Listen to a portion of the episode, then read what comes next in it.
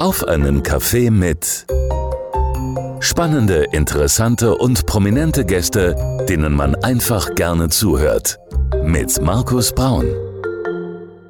Herzlich willkommen zur neuesten Ausgabe am Freitag und es ist die zweite Ausgabe im neuen Jahr 2023 und auch heute gibt es einen spannenden Gast, denn mein heutiger Gast hat eine klare Mission, den Menschen in diesen anspruchsvollen Zeiten ein Werkzeug an die Hand zu geben, wie sie ihre Selbstwirksamkeit, also den Glauben an die eigenen Fähigkeiten und Stärken erhalten können.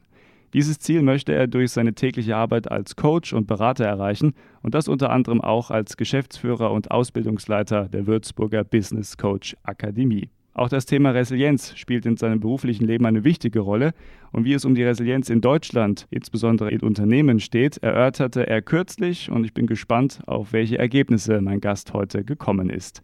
Wie er generell zu seiner Arbeit gekommen ist, was ihn tagtäglich antreibt, wie seine Pläne für die Zukunft aussehen und vieles mehr. Das wird er uns heute Abend alles verraten. Und natürlich gibt es auch wieder einen persönlichen Musikwunsch bei unserer Genussfrage Musik. Herzlich willkommen und einen schönen guten Abend, Helmut Martin.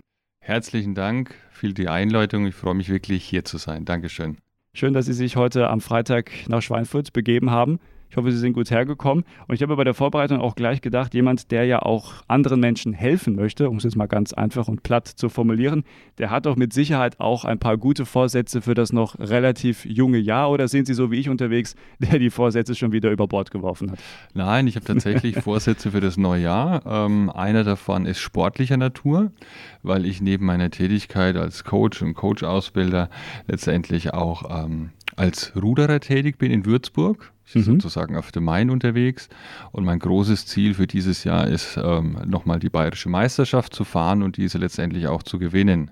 Okay. Ja, und. Ähm, also ein, ein, anspruchsvolles Ziel, wenn ich das sagen darf. Ja, das ist natürlich sehr, sehr anspruchsvoll. Ähm, wobei man dazu auch sagen muss, dass, es, dass man beim Rudern in Altersklassen fährt. Also ich würde quasi mit meinen 46 Jahren in der Altersklasse 40 bis 49 fahren. Das heißt, ich müsste jetzt nicht gegen amtierende Leute aus dem Deutschlandkader oder ähnliches fahren, okay. sondern wirklich gegen äh, Menschen, die so in meiner Altersklasse sind. Und da bin ich sehr, sehr positiv. Das wird viel Arbeit ähm, auch brauchen aber ich glaube, das ist machbar. Dann wünschen wir jetzt schon mal viel Erfolg, drücken die Daumen ja. und freuen uns, dass Sie heute unser Gast sind bei Auf einen Kaffee mit Helmut Martin. Und gleich geht's richtig los hier am Freitag bei Primaton.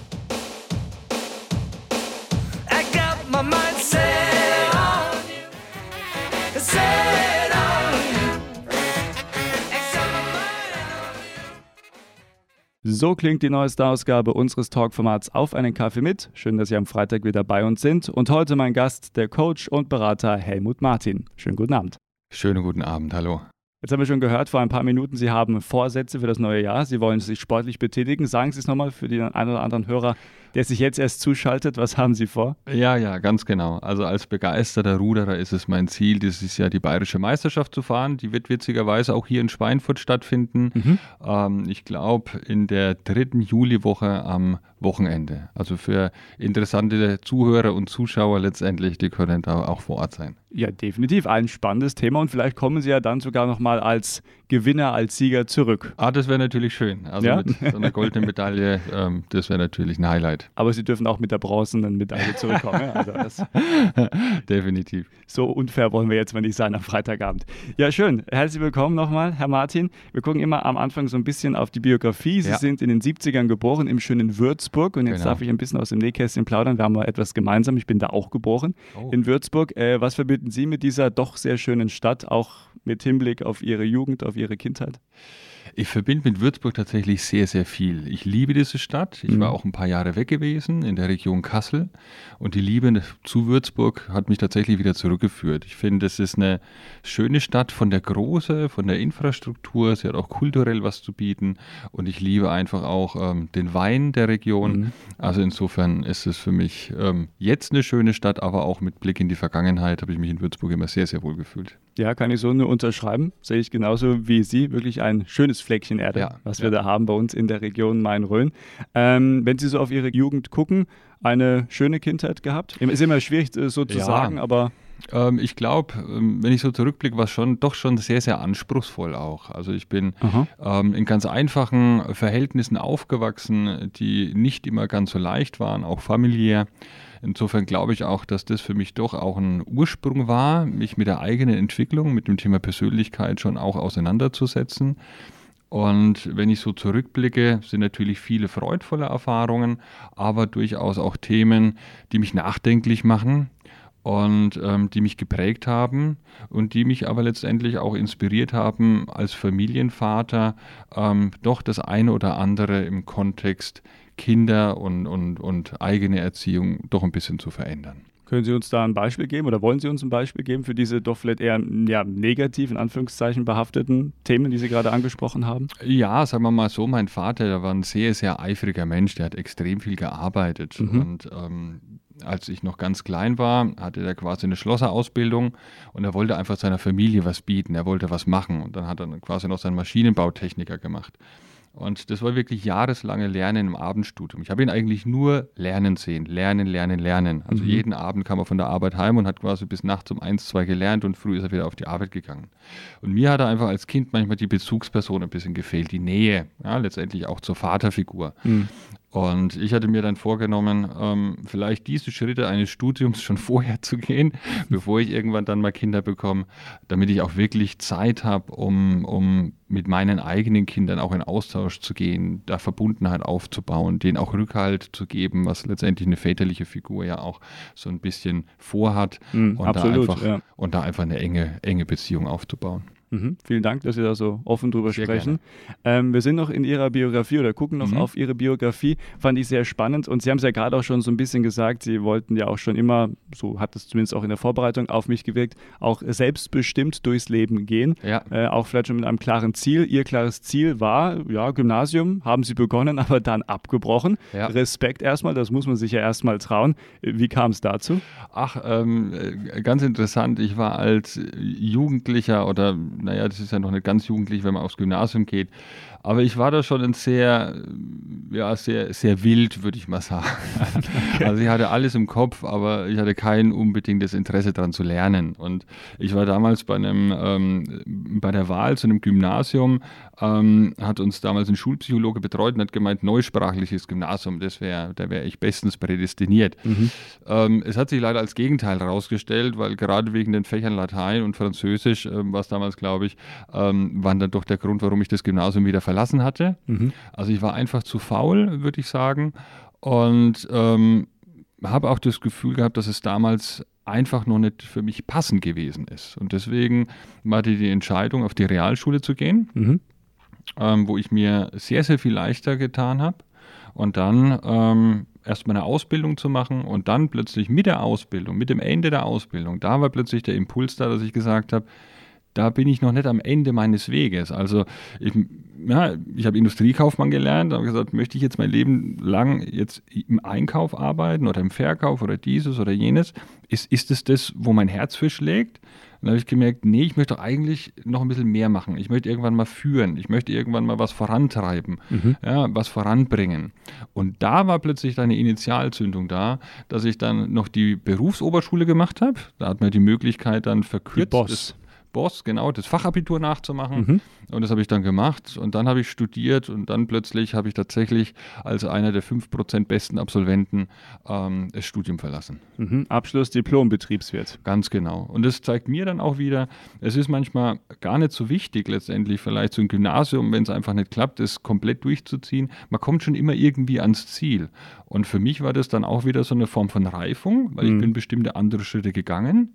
Und die haben mir dann später geholfen, als Personalleiter auch anders auf Lebensläufe zu schauen ähm, und festzustellen, das ist vielleicht nicht immer der geradlinige Weg, der die meiste Persönlichkeitsentwicklung hervorruft, sondern manchmal ist es auch der vielleicht der Weg, der ein paar Umwege drin hat, aber mhm. dadurch auch nochmal ein paar ganz andere Reifungsprozesse mit sich bringt. Kann man eigentlich sagen, so diese hochglanzpolierten Lebensläufe, wo alles perfekt scheint und vielleicht wahrscheinlich auch perfekt gelaufen ist, äh, da sollte man vielleicht erstmal ein bisschen kritischer drauf gucken. Also ist das nicht ein bisschen suspekt, wenn so ein Angeber wirklich alles perfekt hat? Ich meine, sei ihm gegönnt oder sei ihr gegönnt, mhm. aber äh, wenn man dann so als ähm, ja, Personaler in einem Unternehmen vielleicht dann da mal guckt, ach, ich gucke mal links, rechts, wie Sie schon sagen, wird das immer wichtiger? Sollte das wichtiger werden?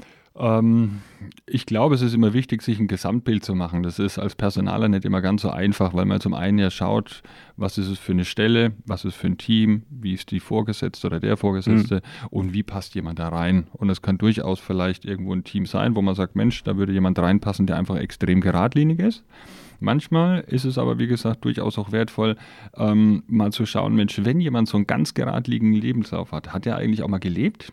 Hat er auch mal Spaß okay. gehabt? Ah, ja. hat, er, hat, er, hat er auch ein soziales Umfeld?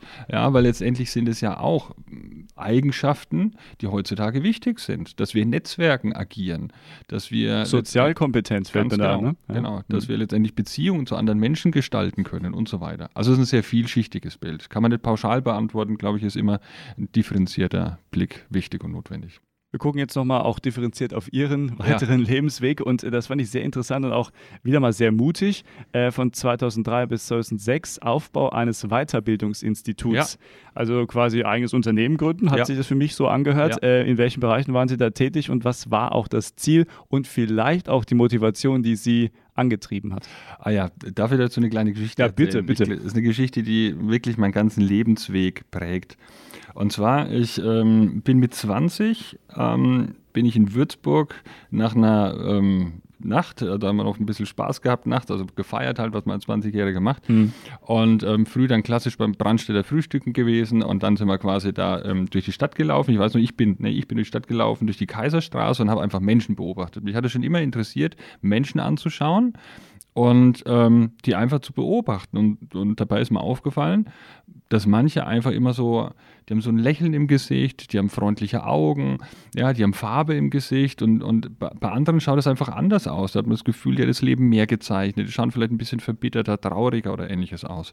Und für mich war das ganz wichtig, da wieder einfach mal Menschen anzuschauen und zu beobachten. Also ich bin da gelaufen, einfach die vorbeilaufenden Menschen angeschaut.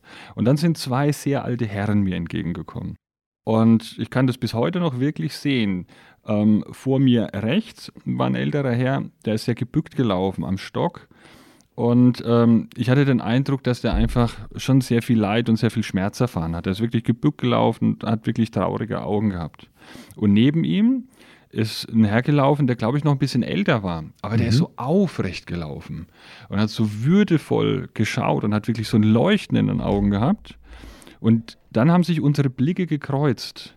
Und irgendwas ist passiert, als wir uns in die Augen geguckt haben, weil in dem Moment habe ich eine Entscheidung fürs Leben getroffen. Und die war, wenn ich mal alt bin, möchte ich auch so ein Leuchten in den Augen tragen und möchte ich eine gewisse Dankbarkeit letztendlich in mir tragen und auch diese gewisse Form von Würde.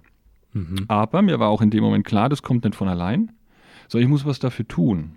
Und das war letztendlich, kann man sagen, dieser Moment, ich hatte keine Möglichkeit, mit dem Herrn zu danken, aber dieser Moment war in meinem Leben eine Initialzündung für das Thema Persönlichkeitsentwicklung. Und das war vor 26 Jahren. Das heißt, da habe ich angefangen, mich mit mir selbst und meiner eigenen Entwicklung zu beschäftigen, Coaching-Seminare zu besuchen, Coach-Ausbildungen zu besuchen, ganz viele Seminare im Bereich Persönlichkeitsentwicklung.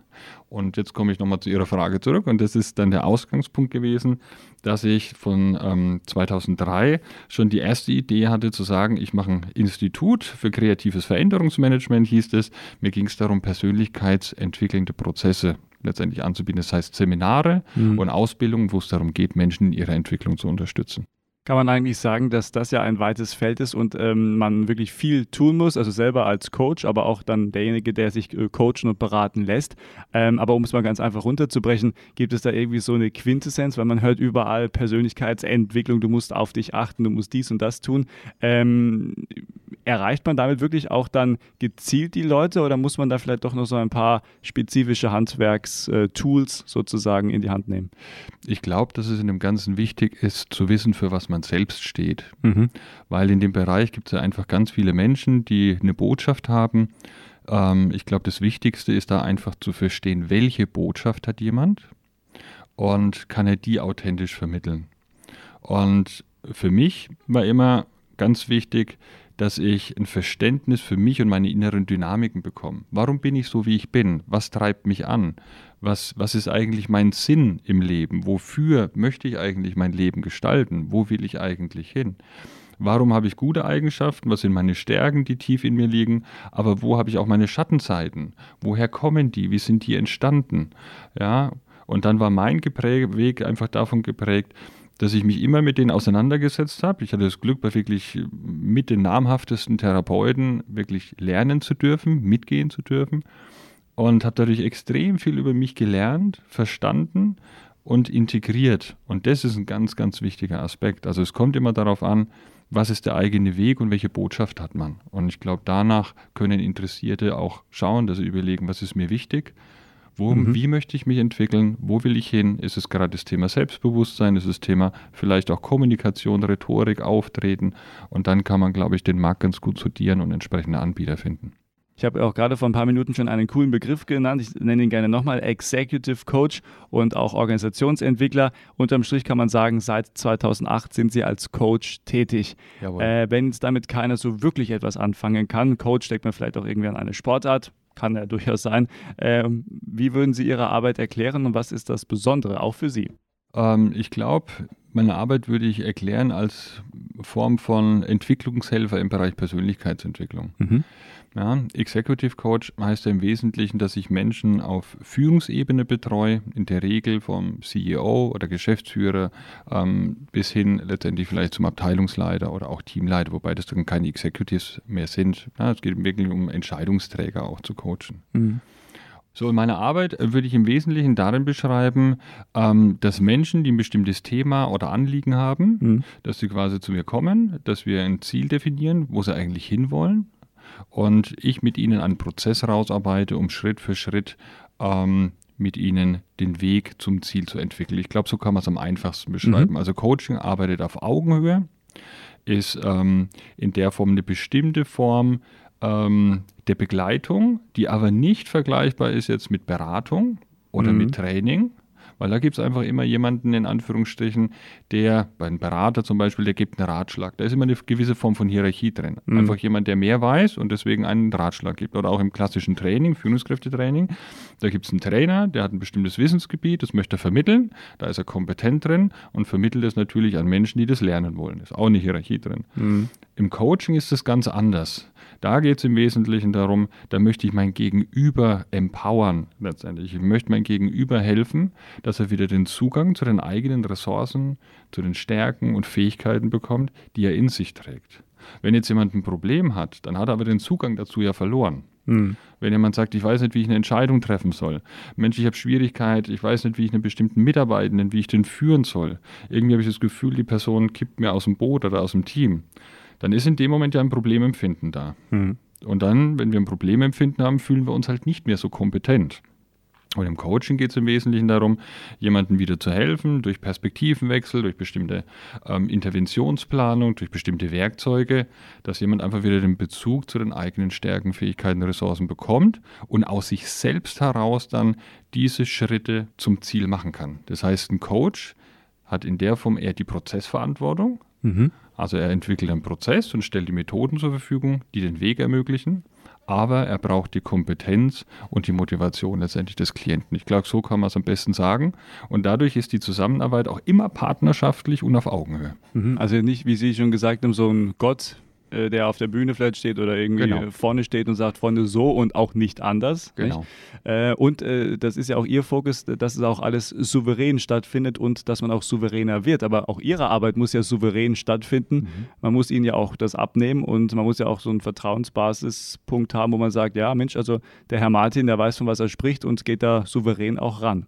Ja, Ganz genau. Also, und die Souveränität im Coaching hat viel auch damit zu tun, dass man selbst in sich ruht, dass man einfach ähm, eine Beziehung aufbauen kann, dass man ein gewisses Maß an Empathie hat, damit ich einfach wirklich auch ich würde sagen, eine Form von Resonanzraum schaffen kann, dass wenn mir mein Gegenüber etwas erzählt, dass ich mitschwingen kann, auch emotional mitschwingen kann, dass ich fühle, was ist denn vielleicht in meinem Gegenüber los, weil das brauche ich letztendlich, also wie fühlt er sich, mhm. was ist da für ein Thema dahinter, wie ist dieses Thema vielleicht strukturiert? Und das zu erkennen, hilft mir dann zu schauen, wie könnte ich jetzt der Person mit welcher, mit welchem Tool, mit welchem Werkzeug, mit welcher Methode denn vielleicht helfen, einen anderen Blickpunkt zu bekommen oder sich wieder an Stärken zu erinnern oder vielleicht ein Ziel zu finden, was bisher noch gar nicht da war, weil momentan vielleicht eher der Fokus mehr auf dem Problem gelegen war mhm. und so weiter. Da gibt es ganz viele Möglichkeiten und es ist wirklich eine Mischung aus Empathie, aus Zuhören, aus Fragestellen und ich würde sagen, eine Form von empathischer, ressourcenorientierter Begleitung. Oder anders, wie Sie es auch in dem Dossier geschrieben haben, was Sie mir freundlicherweise vorab geschickt haben, mhm. Ihre Arbeit fußt auf einem humanistischen Menschenbild. Definitiv. Und das ist für mich ein ganz, ganz wichtiges, weil das humanistische Menschenbild heißt oder sagt im Wesentlichen, dass alles schon potenziell in uns ist mhm. und letztendlich der Mensch einfach sehr viel Gutes in sich trägt und dass es halt einfach durch bestimmte Art und Weisen hervorgebracht werden kann und muss. Ja, so würde ich es vielleicht ganz einfach mhm. beschreiben. In diesem Kontext mal der kurze Blick, äh, ist auch immer so eine Frage, ob das dann wirklich auch eine Rolle spielt im Leben, so das Quäntchen Glück. Es gibt Leute, die sagen, nee, nee, du musst ja alles selber arbeiten, Glück hat damit nichts zu tun. Wie schauen Sie darauf? Ich glaube, das Glück kommt, wenn man was dafür tut. Okay. Also in Anführungsstrichen kann ich jetzt nicht sagen, wenn ich jetzt vielleicht in der Akquise tätig bin oder irgendwie, jetzt so wie jetzt im Bereich Resilienz, irgendwie ähm, etwas weiterentwickeln möchte, kann ich mich nicht zu Hause in meinen Schreibtisch setzen und sagen, naja, ich warte mal, bis das Glück vorbeikommt und an die Tür klopft. Ja, okay. Ich glaube, das Glück kommt dann, wenn man etwas, eine Vision in sich trägt, mhm. wenn man eine, für sich auch eine Passion hat, eine Liebe zu etwas und dann letztendlich nach außen geht und mit den Menschen in Kontakt geht und einfach das, was man tut, mit Herzblut macht. Und ich glaube, dann ist das Glück, kommt dann als hilfreicher Begleiter zur Seite. Das ist so mein Gedanke dazu. Hm, ja, ein schöner Gedanke. Kann man, kann man mitarbeiten, definitiv. Ja. Arbeit gutes Stichwort. Es geht nochmal ein bisschen in die Tiefe, was Sie eigentlich so machen, also als Coach. Ich habe gelesen, Sie sind auch äh, international unterwegs, auch für große Konzerne, Edeka beispielsweise, Kneip GmbH, König und Bauer AG haben Sie mhm. alle schon mhm. erfolgreich ähm, auch beraten, mit Ihnen zusammengearbeitet. Mhm. Ähm, wenn jetzt so ein normaler Tag startet, ein Freitag beispielsweise kurz vor dem Wochenende oder auch ein Montag, ganz egal, äh, wie fängt so ein Tag an und wie schaut Ihre Arbeit mal vielleicht kurz erklärt eigentlich aus? Wie fängt ein Tag an? Tatsächlich ähm, bin ich jemand, der sehr früh aufsteht. Also ich stehe meistens um halb, dreiviertel sechs früh auf. Hui, da könnten Sie fast Morning Show machen. Ja. und, ähm, und dann nehme ich mir erstmal Zeit, in der Regel so eine Stunde lang, um äh, zu meditieren und bestimmte Achtsamkeitsübungen zu machen, um einfach erstmal in die Ruhe zu finden mhm. und mein eigenes System letztendlich auszugleichen. Wenn ich das gemacht habe, dann mache ich eine Form von Morgenvision, so was bringt der Tag mit sich. Also ich bereite mich dann nochmal auf den Tag vor, überlege mhm. mir, was sind denn vielleicht Themen, was sind heute Aufträge, welche Coachings habe ich vielleicht, wo fahre ich vielleicht zum Kunden. Und ähm, ich würde sagen, meistens um 8.30 Uhr, 9.30 Uhr beginnt dann schon das erste Coaching. Das findet dann quasi bei mir in, in, in Würzburg statt, ähm, wo dann einfach beispielsweise eine Führungskraft kommt, wir an einem bestimmten Thema, das vielleicht schon ähm, ange, angearbeitet ist, dann weiterarbeiten und so geht der Tag dann durch. Also in der Regel sind es dann so drei, vier Coachings am Tag, ne? drei Coachings, vier ist meistens ein bisschen viel, ähm, wo wir dann quasi nacheinander ähm, abarbeiten. So kann man sich das vorstellen. Mhm. Und wenn man jetzt äh, mit Ihnen zusammenarbeiten möchte oder Ihre Hilfe in Anspruch mhm. nehmen möchte, vielleicht ja auch erstmal nur ein Beratungsgespräch, so wird es ja. ja. wahrscheinlich dann auch in den genau. meisten Fällen starten. Äh, wie kann man Sie erreichen? Sie haben ja auch ein eigenes Unternehmen, ich habe schon angesprochen, die Würzburger Coaching Akademie. Mhm. Äh, was ist das für ein Projekt und ja, wie kann man mit Ihnen dann in Kontakt treten? Ja, also es ist die Würzburger Business Coach Akademie. Mhm. Also ich habe zwei Unternehmen. Einmal mein, mein Helmut Martin Kulturentwicklung und Coaching, das mehr den Fokus Beratung, also Organisationsentwicklung und Coaching ähm, im Fokus hat. Und dann die Würzburger Business Coach Akademie, die auch in ähm, Würzburg ansässig ist. Was ist die Würzburger Business Coach Akademie für ein Unternehmen? Es ist letztendlich eine Coach-Ausbildungsakademie. Das heißt, wir haben es geschafft, ähm, entsprechend den Vorgaben des Europäischen Coaching-Verbandes, der EASC, mhm. ein Ausbildungskonzept zu entwickeln, das sehr hochwertig ist und von dem Verband letztendlich akkreditiert wurde. Das ist eine 15-monatige Coaching-Ausbildung, wo die Leute wirklich ähm, ja, Schritt für Schritt durchlaufen und lernen, wie, wie arbeite ich eigentlich als Coach vornehmlich im Business. Mhm. So. Und das ist in Würzburg ansässig. Das heißt, ähm, da kann man mich er erreichen. Ich weiß nicht, ob das interessant ist. Die, also, Sie haben gemeint, wie? ja. heißt es Internetadresse oder ähnliches? Ja, Telefonnummer, alles. Also genau, also die klassischen da, Wege. Ja. ja, da kann man uns auf jeden Fall erreichen. Die Telefonnummer ist da die 0931 730 41750 und auch via Internet unter business-coach-akademie.com. Ähm, um jetzt ein Coach zu werden, wer sich dafür interessiert, kann man eigentlich sagen, äh, man muss sich selber erstmal gut verkaufen können, Stichwort Souveränität, um dann anderen auch eben in diesem Bereich zu helfen? Oder äh, kann man da auch ganz unbedarft rein und sagen, auch ich gucke einfach mal und äh, ja gut, Souveränität lernen ist immer schwierig, aber vielleicht dann, also muss man ein guter Verkäufer auch sein und sich auch gut verkaufen können? Das hängt davon ab, welche Ziele man hat. Ich glaube, wenn man Coach lernen möchte, ist in erster Linie wichtig, dass man Interesse hat, sich mit sich selbst zu beschäftigen. Dass man mhm. Interesse hat an Persönlichkeitsentwicklung. Ähm, weil für mich ist immer so ein altes Credo und das heißt, Selbsterkenntnis steht vor Menschenkenntnis. Ja, das heißt, man muss sich erstmal mit sich selbst beschäftigen, mit der eigenen Persönlichkeit. Und je mehr man Selbstempathie entwickelt für sich, für die eigenen Muster, Themen, Verhaltensweisen, ja, für unsere guten und schlechten Seiten und daran arbeitet und ähm, die letztendlich integriert, desto mehr versteht man erstmal, dass Menschen unterschiedlich sind, dass ähm, ähm, es auch unterschiedliche Ansätze für unterschiedliche Menschen braucht und dass das Thema Entwicklung durchaus ein sehr, sehr anspruchsvolles ist. Mhm. Also das heißt, wenn sich jemand für das Thema äh, interessiert, ist in erster Linie wichtig, dass er Interesse daran hat, etwas über sich selbst zu lernen. Das könnte auch schon ein schönes Schlusswort sein, aber so weit sind wir noch nicht, Herr Martin. Erstmal vielen Dank bis mhm. hierher. Wir gucken gleich nochmal auf das Thema Resilienz, auch ganz, ganz wichtig. Und vielleicht können wir ja auch in dieser Thematik noch ein paar Tipps heute mit an die Hand geben für unsere Hörerinnen und Hörer. Aber gleich gibt es erstmal unsere Genussfrage Musik und da dürfen Sie Musikredakteur spielen, Herr Martin. Sie dürfen entscheiden, welchen Song wir dann auch gleich noch spielen, denn mhm. Sie haben einen besonderen Wunsch mitgebracht. Jawohl. Sind wir gespannt? Gibt es gleich hier bei Primaton am Freitagabend. Primaton. So klingt Primaton mit der neuesten Ausgabe unseres Talkformats Auf einen Kaffee mit. Schönen Freitagabend und er ist noch mein Gast, der Coach und Berater Helmut Martin. Hallo. Schönen guten Abend. Herr Martin, jetzt haben wir schon über einiges gesprochen, über Ihre Arbeit, wie Sie auch zum Coach gekommen sind, äh, was Sie auch bewegt hat. Äh, spannendes Thema. Vielen Dank schon mal dafür, dass Sie so offen auch darüber gesprochen haben. Gerne. Und jetzt kommen wir zu unserer Genussfrage. Musik spielt eine ganz wichtige Rolle. Jeder Gast darf hier einen Song ja quasi selber spielen, sich selber wünschen. Kommen wir gleich zu. Jetzt aber erstmal so die generelle Frage: ähm, Was bedeutet Musik in Ihrem täglichen Leben? Was ist Ihnen wichtig und ja, warum ist die Musik vielleicht auch wichtig? Musik ähm, spielt für mich schon eine sehr, sehr große Rolle, weil ähm, Musik einfach ein Emotionsträger ist mhm. und letztendlich Emotionen in uns ansteuert.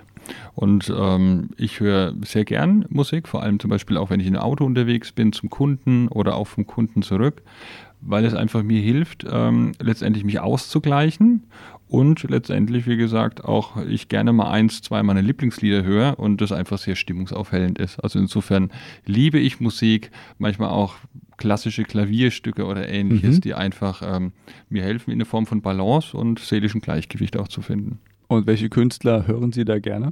Ich höre ganz gerne tatsächlich Beethoven. Mhm, okay. Höre ich ganz gerne, was das Thema Klavier betrifft. Mhm. Und auch irgendwie auch so ähm, neumodische Künstler oder irgendwie Künstler aus den 80ern, 70ern, äh, Rock, Pop. Es ist tatsächlich ganz unterschiedlich. Ist ganz witzig, das hat aber auch mit meiner Geschichte gehört. Manchmal höre ich tatsächlich auch gerne mal Elektro. Okay, ja, warum nicht? Gibt ja auch gute Songs, ja. Ja, und ansonsten ähm, bin ich gar nicht so sehr auf einen bestimmten Künstler. Ich höre äh, gerne mal Lieder von äh, Xavier Naidoo. Ich höre aber ähm, gestern Abend habe ich zum Beispiel ähm, ganz viel gehört von Art Simon Garfunkel.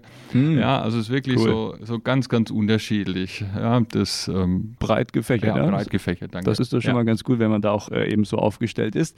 Und jetzt ein Künstler, den Sie noch nicht erwähnt haben, aber im Vorgespräch auf jeden Fall erwähnt mhm. haben, ganz, ganz wichtig, und zwar Matthias Schweighöfer, bekannt als Schauspieler, aber der singt eben auch. Ja. Und äh, Sie würden gerne den Song spielen Fliegen. Warum? Ähm, weil er letztendlich auch mit dem Thema Entwicklung zu tun hat, weil es in dem Lied einfach auch darum geht, ähm, dass er letztendlich das beschreibt, wie wie man jemandem hilft zu schwimmen, ja, oder mhm. zu laufen und wie anspruchsvoll dieses, äh, diese Prozesse sind. Und dann aber auch weiter zu blicken und wirklich zu sagen, und wenn ich für dich fliegen muss, ja, dann kriege ich das irgendwie hin oder dann kriegen wir das irgendwie hin. Und das finde ich einfach fantastisch, weil das einfach so eine Vision ist und es ist eine Entwicklungsperspektive, die natürlich ein bisschen philosophisch ist, aber es drückt diese diese erstmal die Liebe zu dem, zu dem Kind aus, mhm. die Bereitschaft, das Kind zu fördern mit ganzem Herzen und auch über die eigenen Grenzen hinauszugehen. Und das ist was, was mich persönlich im Herzen berührt. Eine sehr schöne Thematik und die hören wir uns jetzt auch in musikalischer Form an von Matthias Schweighöfer. Und Sie, Herr Martin, dürfen das jetzt gerne selber anmoderieren. Bitte schön. Ja, also liebe Hörer, ich freue mich, ähm, hier anzumoderieren das wunderbare Lied von Matthias Schweighöfer, Fliegen. Und ich helfe dir schwimmen, wenn deine kleinen Arme und Beine schwer wie Blei sind.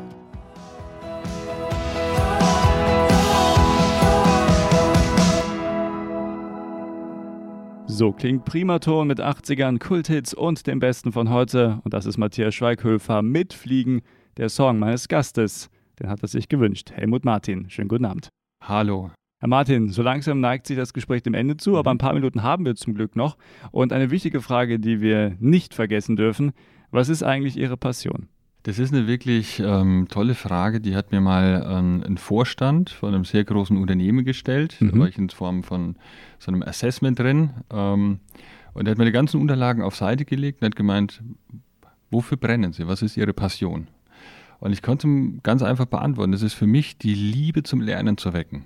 Mhm. Dass die Menschen damit beginnen, sich mit sich selbst auseinanderzusetzen, sich zu reflektieren, sich zu verändern und letztendlich, so drücke ich es am liebsten aus, das eigene Wesen zu veredeln. Also nicht nur zu entwickeln, das wäre mir viel zu einfach. Zu entwickeln, sagt immer jeder, ja, Entwicklung ist wichtig. Aber für mich ist es eher eine Form von, wenn wir so einen Prozess gehen und uns weiterentwickeln, ja eigentlich ein Veredelungsprozess wie wenn ich einen guten Schnaps oder einen guten Wein mache. Ja? Mhm. Also fast ein alchemistischer Prozess, würde ich sagen, wo es einfach darum geht, wie kann ich das Beste aus mir selbst hervorbringen. Mhm. Und das, dafür schlägt mein Herz. Menschen darin zu entwickeln oder Menschen darin zu begleiten, das Beste aus sich selbst hervorzubringen. Haben Sie sich selber auch schon veredelt in dieser Hinsicht? Ähm, mit Sicherheit. Ähm, ich bin da sehr demütig, was das betrifft. Mit Sicherheit schon, weil ich mich 26 Jahre schon damit beschäftige. Mhm aber trotzdem bezeichne ich mich weiterhin als Lernender. Und das gibt mir ähm, eine große Demut, nämlich nie das Gefühl zu haben, ah, jetzt bin ich auf irgendeiner Meisterebene oder sonst irgendwas, sondern immer wieder auf mich zu schauen und immer wieder bereit sein, trotzdem in die Tiefe zu schauen, eigene Muster zu erkennen, eigene innere Hindernisse zu erkennen und einfach kontinuierlich daran zu arbeiten. Und ich habe ein Ziel, mhm. ich möchte mein Leben lang Lernender bleiben da drängt sich ja eigentlich so eine alte Floskel auf, man lernt ja nie aus. Ganz genau. Ne? Ja, okay. Da schließt sich dann auch irgendwo der Kreis. Und äh, ja, wenn man auch irgendwie nichts Neues lernt oder sich nicht zu neuen Horizonten wagt, dann äh, ja, bleibt man irgendwann stehen, rostet ein. Genau. Und das ist auch nicht unbedingt äh, erstrebenswert. Genau. Wir kommen zu einem wichtigen Thema, was wir nicht vergessen dürfen, und zwar das Thema Resilienz. War mhm. auch so ein bisschen der Motivator, äh, wo wir gesagt haben, Mensch, also da laden wir den Herrn Martin mal ein, weil da kennt er sich mhm. auch gut aus. Äh, Resilienz kann man kurz äh, umschreiben, die Widerstandsfähigkeit äh, in schwierigen Situationen. Wir leben ja auch gerade in anspruchsvollen Zeiten, ja. habe ich äh, zu Anfang auch schon gesagt. Ähm, ist ja auch Teil Ihrer Arbeit. Sie haben ja auch quasi mal geguckt, wie ist das so ein bisschen auch die Resilienz in Unternehmen, wie schaut es da aus? Wie ist es denn bestellt um die Resilienz in unseren Unternehmen in Deutschland? Ich denke, ähm, mittelprächtig, um okay. es mal so auszudrücken. Sie haben sich stets bemüht, um so ein Schulding ja, zu machen. Ja, also ich glaube, das Thema Resilienz wird aktuell noch zu wenig Aufmerksamkeit gegeben. Man darf eins nicht vergessen.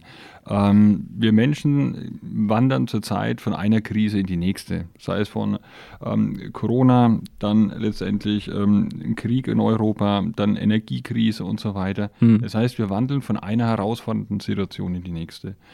Und ähm, gleichzeitig ist die Welt globaler und komplexer geworden. Und das setzt natürlich einen total hohen Anspruch an Führungskräfte in Organisationen und an Mitarbeitende in Organisationen. Das heißt, wir müssen alle lernen, sich in diesen komplexen ähm, Gefilden letztendlich zu bewegen, aber auch zu leisten. Also das heißt, Performance zu bringen. Hm. Und das trotz der Situationen und ähm, die Umwelt gerade irgendwie schwer einschätzbar ist und für viele doch auch verunsichernd ist. Und das führt einfach dazu, dass bei den Menschen der Akku langfristig ja, tendenziell eher weniger, geringer wird, also der Akku leerer wird. Mhm. Und da ist es aus meiner Sicht essentiell, Mitarbeitenden und Führungskräften zu helfen, diesen Akku auch wieder zu füllen, um leistungsfähig zu bleiben. Weil diese Leistungsfähigkeit der Mitarbeiter wirkt sich ja aus auf Leistungsfähigkeit von Teams und auf Leistungsfähigkeit von Organisationen. Ja, klar. Mhm. Und da ist aus meiner Sicht ähm, noch nicht, wird noch nicht so viel getan, wie es aus meiner Sicht gebraucht wird. Und äh, wie könnte man das erreichen? Also gibt es irgendwie so gewisse Werkzeuge, die Sie auch durch Ihre Arbeit als Coach dann auf jeden Fall mit an die Hand geben können? Vielleicht auch runtergebrochen dann nicht nur bei Unternehmen, sondern auch jetzt auf äh, ja, uns Individuen, also auf einen ganz normalen ja. Hörer, auf eine normale Hörerin, die sich vielleicht auch gerade fragt, Mensch, wie entrene ich denn auch diesem, ja, manchmal auch sehr großen Teufelskreis? Ja, also wichtig ist mh, zu verstehen, Resilienz ist eine Fähigkeit, die entwickelt werden kann die aber auch Zeit braucht, um sie zu entwickeln. Mhm. Ist jetzt auch nicht so, dass ich sage, okay, ich mache jetzt zwei Tage Gitarrenkurs und hoffe mir dann, dass ich danach perfekt Gitarre spiele. oder ich gehe zwei Tage irgendwo in Englischkurs oder in Spanischkurs und hoffe, dass ich dann perfekt Spanisch spreche. Das funktioniert nicht sondern um Resilienz zu entwickeln, muss man sich Zeit geben. Und das ist, glaube ich, auch gerade für, ähm, für für Organisationen wichtig zu verstehen. Das heißt, ich brauche einen viel längeren Horizont ähm, um die Möglichkeit zu geben, Resilienz zu entwickeln. Aber auch für jede Privatperson ist das genauso. Das heißt, ich muss überlegen, wie kann ich mir selbst, wenn man es mal ganz runterbricht, wie kann ich Möglichkeiten finden, um mich, mich selbst wahrzunehmen, meinen eigenen, ich würde mal sagen, ähm, psychophysischen, mein eigenes psychophysisches Gesamtgebilde, also Seele, Körper, meine eigene Vitalität wahrzunehmen, einzuschätzen und was kann ich dafür tun, um, um hier immer wieder für meinen eigenen Akku etwas zu tun, meinen eigenen Akku aufzuladen. Ich gebe mal ein Beispiel. Es könnte ja zum Beispiel sein, ähm, dass ich sage, oder dass ich mir mal eine Liste mache, was hilft mir, um mich wieder aufzuladen? Also was sind Dinge, die mir total gut tun, wo ich merke, Mensch, wenn ich das tue, dann fühle ich mich sehr viel besser. Das kann sein, dass der eine sagt, Mensch, Freitag, und Freitag nicht, Moment, da ist ein ganz wichtiges Radio, aber dass jemand sagt, am Wochenende ähm, gehe ich vielleicht mal in die Sauna. Da tue ich mir einfach was Gutes und plane das regelmäßig ein. Für den nächsten ist es vielleicht zum Sport zu gehen, laufen zu gehen, Nordic Walking zu gehen, in die Natur zu gehen, mal einen achtsamen Naturspaziergang zu machen. Für mich ist zum Beispiel Rudern zu gehen, aufs Wasser zu gehen. Das heißt, das sind doch schon kleine Aspekte mit dem Thema Resilienz, wo ich mir einfach selbst positive Emotionen fördere. Also ein ganz wichtiger Resilienzfaktor ist zum Beispiel Emotionsregulation. Also wie kann ich selbst positive Emotionen schaffen? Es kann aber auch sein zum Beispiel, dass ich mit Menschen Zeit verbringe, die mir einfach gut tun. Guter Punkt, ja. Mhm. ja wo ich sage, das sind Menschen, das ist für mich eine Quality Time. Wenn ich mit denen ein, zwei Stunden verbringe und sei es mal irgendwie vielleicht auf, auf, auf ein Glas Wein oder auf einen Kaffee oder wie auch immer, dann tut mir das gut. Das stärkt mich. Mhm. Ja, oder es kann auch sein, dass ich sage, ähm, ich mache mir abends mal bewusst, was ist denn heute gut gelaufen. Ja, das heißt, so ein kleines, entweder so ein kleines Erfolgsjournal, also das sind schon erste kleine Tipps sozusagen, oder auch, was ich immer empfehle, ist, ähm, und, und das aus, so aus dem Herzen heraus, so eine kontinuierliche Dankbarkeits, kontinuierliche Dankbarkeitsliste, dass man mal zehn Gründe aufschreibt, wofür kann ich wirklich dankbar sein im Leben. Aber das sollte nicht nur aus dem Kopf heraus sein, sondern wirklich Situationen mit Beispielen, die ein Gefühl in uns erzeugen. Sodass, wenn ich diese zehn Punkte habe, die können natürlich immer weitergeschrieben werden, bis es vielleicht 100 sind, hm. und ich die durchgehe mal am Abend oder am Morgen, es wirklich in mir ein positives Gefühl entsteht. Und so kann jeder im ganz Kleinen, jede Privatperson, aber natürlich auch jede Führungskraft für sich kleine ich würde mal sagen, Werkzeuge nutzen, um den eigenen Akku aufzuladen, weil es ist ja logisch, wenn wir uns gut fühlen, wenn wir glücklicher sind, hm. dann fühl, haben wir das Gefühl, wir haben mehr Kraft, mehr Lebenskraft. Und darum geht es im Wesentlichen auch um Res ähm, bei Resilienz. Bei Resilienz geht es ja auch dann mal um so Situationen, wo also die richtig reinhauen. Eine erschreckende Erkenntnis, ein Schicksalsschlag, äh, ja. ein schwerer Unfall, ja. Tod, was auch immer, schwere Verletzungen. Äh, die Liste kann man auch leider äh, ja immer wieder weiterführen. Ähm, und dann gibt es manchmal so Momente, wo man auch in so eine gewisse Ohnmacht fällt. Habe ja. ich auch in Ihrer Pressemitteilung gelesen. Ähm, und diese Ohnmacht ist ja dann doch so ein Punkt, wo du sagst, äh, pff, also da musst du erstmal wirklich dagegen ankämpfen. Und das ist ja auch so dieser Kern von Resilienz. Ähm, das ist immer alles in der Theorie schön und klar, man kann das nachvollziehen, aber ähm, schafft wirklich jeder diesen Sprung zur Resilienz, diese ja, Widerstandsfähigkeit auch wirklich dann in diesen schrecklichen Momenten aufzubauen? Ähm, tatsächlich aus sich selbst heraus alleine oft nicht sondern braucht es halt einfach jemanden, ähm, der unterstützt. Mhm. Ja, das, was ich zum Beispiel auch mit Menschen, mit Führungskräften mache. Ähm, weil da ist es relativ leicht, da kann ich ähm, auf Basis ähm, eines Resilienzprofils, das gibt bestimmte ähm, Resilienzfaktoren, die sind ganz gut erforscht, kann man dann schauen, wie ist denn aktuell das Resilienzniveau und wie ist es verteilt über bestimmte Resilienzfaktoren. Da kann ich sehen, okay, manche, die sind da, die sind stark, da braucht man nicht dran arbeiten. Bei manchen ist es so, okay, die sind niedrig vielleicht. Das heißt, da sinkt die Resilienz eher ein. Da habe ich zwei Möglichkeiten. Einmal, ich arbeite kontinuierlich daran, dass die Faktoren, die einfach niedriger ausgeprägt sind, dass die langsam steigen. Das ist das eine. Das zweite ist, wenn jemand schon sich fast ohnmächtig fühlt, dann braucht es spezielle Interventionen, um jemanden ähm, letztendlich wieder, ich würde es mal ganz einfach sagen, ins Leben zurückzuholen. Hm. Ja, weil ohnmächtig in der Form, also wenn er nicht wirklich ohnmächtig vor mir sitzt, dann braucht es einen Arzt. Ja, aber wenn er sich eine Person ohnmächtig fühlt, dann heißt es letztendlich ganz einfach ausgedrückt, dass unser, ähm, unser limbisches System, das hat drei Reaktionsmuster, mit starkem Stress umzugehen. Das ist ähm, Todstellen, ähm, Rückzug oder Angriff. Ja, mhm. und wenn sich quasi jemand totstellt, heißt das Gehirn ist limbisch letztendlich in einer Form von Bedrohungszustand. Und da kann ich zum Beispiel über spezielle Körperinterventionen ähm, jemandem helfen. Das nennt man Embodiment. Quasi. Zum Beispiel, was ist da so eine naja, Maßnahme? das ist einfach so, wenn, braucht sich ja bloß mal jeder Zuhörer überlegen, wenn er mal Angst hat, wenn er sich schlecht fühlt oder ähnliches, wie sitzt man denn da? Also meistens nicht aufrecht und, und streckt die Arme, sondern wenn wir verunsichert sind, machen wir uns kleiner. Wenn wir ängstlich sind, machen wir uns kleiner. Wenn wir frustriert, traurig sind, legen wir vielleicht die Hände auf die Augen und rollen uns förmlich zusammen. Und das Wichtige dabei ist zu verstehen, dass unser Gehirn uns die ganze Zeit scannt. Und wenn wir dann quasi eine bestimmte Trauerposition eingenommen haben, dann sagt das Gehirn, oh, der sitzt jetzt da wie jemand, der traurig ist. Und dann versucht das Gehirn diesen Zustand ganz natürlich fortzuführen. Hm. Ja, man könnte sogar sagen, es verstärkt den noch ein bisschen, weil es sagt, oh, so traurig, hätte ich jetzt auch nicht vermutet.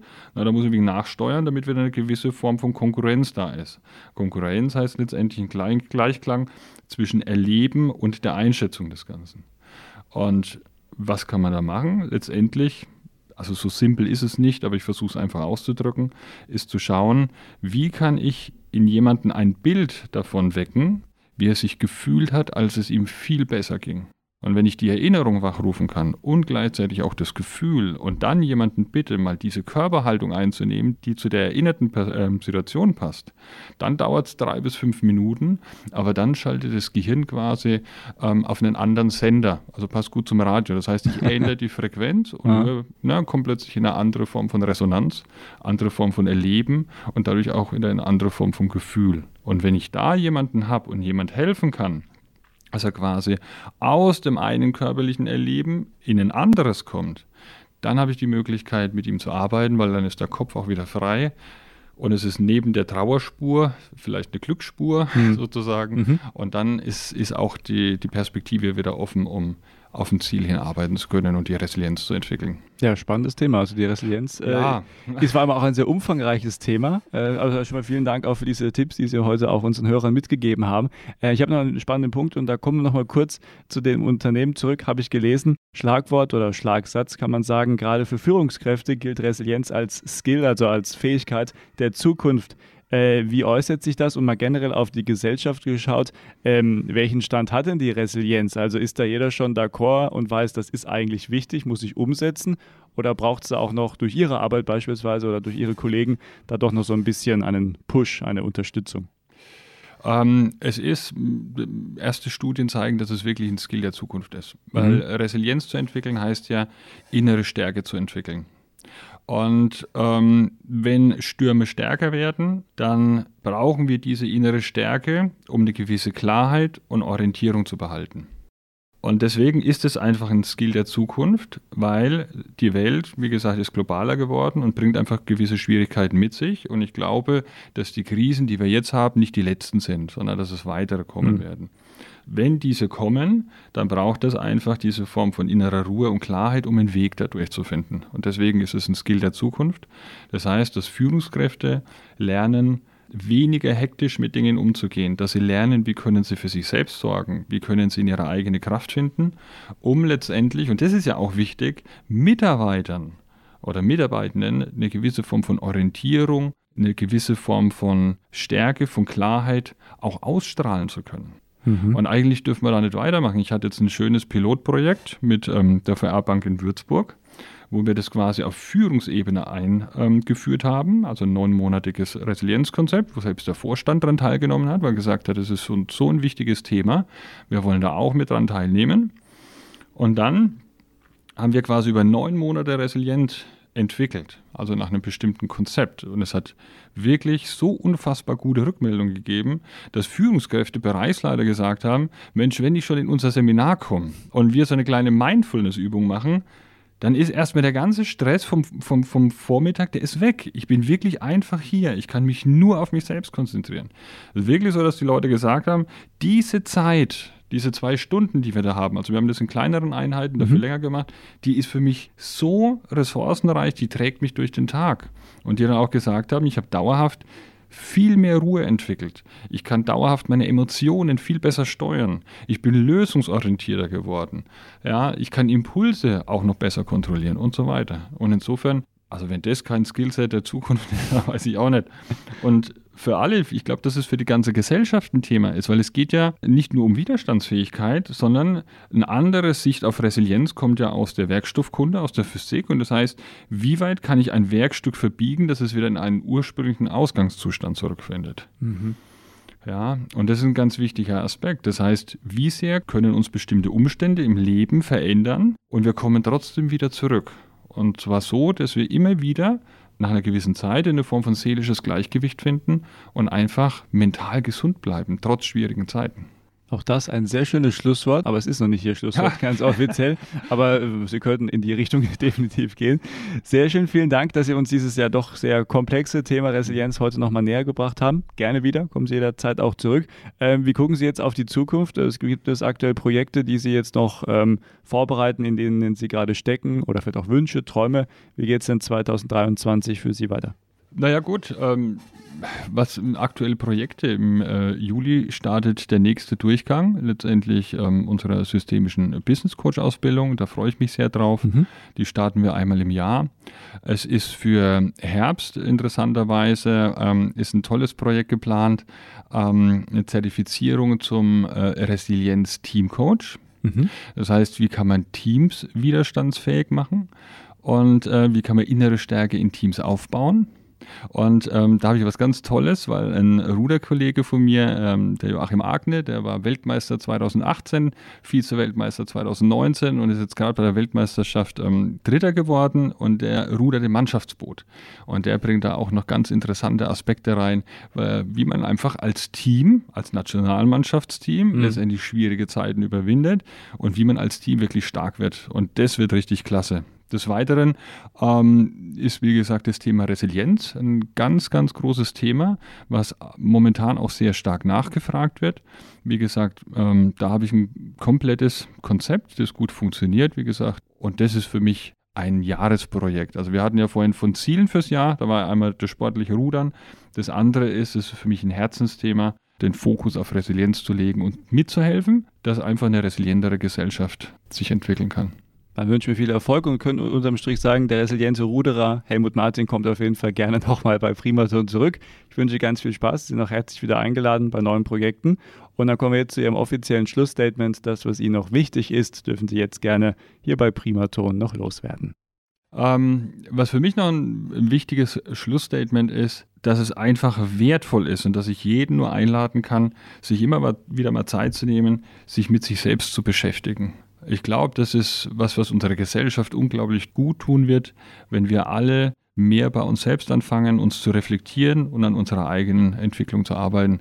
Da spreche ich selber aus 26 Jahren Erfahrung und mit ganz viel Herzblut. Es ist nicht immer ganz einfach, weil man auch mal Dinge erkennt, die man vielleicht so nicht sehen will, aber es schafft auf Dauer eine unglaubliche innere Stärke und Souveränität. Und ich glaube, das ist was, was unsere Zeit gut brauchen kann. Mein Gast heute bei Auf einen Kaffee mit, Helmut Martin. Vielen Dank. Schön, dass Sie da waren. Herzlichen Dank, es war mir wirklich eine große Freude, hier zu sein. Und wenn Sie wiederkommen, reden wir dann auch mal ein bisschen detaillierter übers Rudern. Das machen wir. dann hoffentlich mit der bayerischen Meisterschaft im Sack sozusagen. Wir drücken die Daumen. Dankeschön.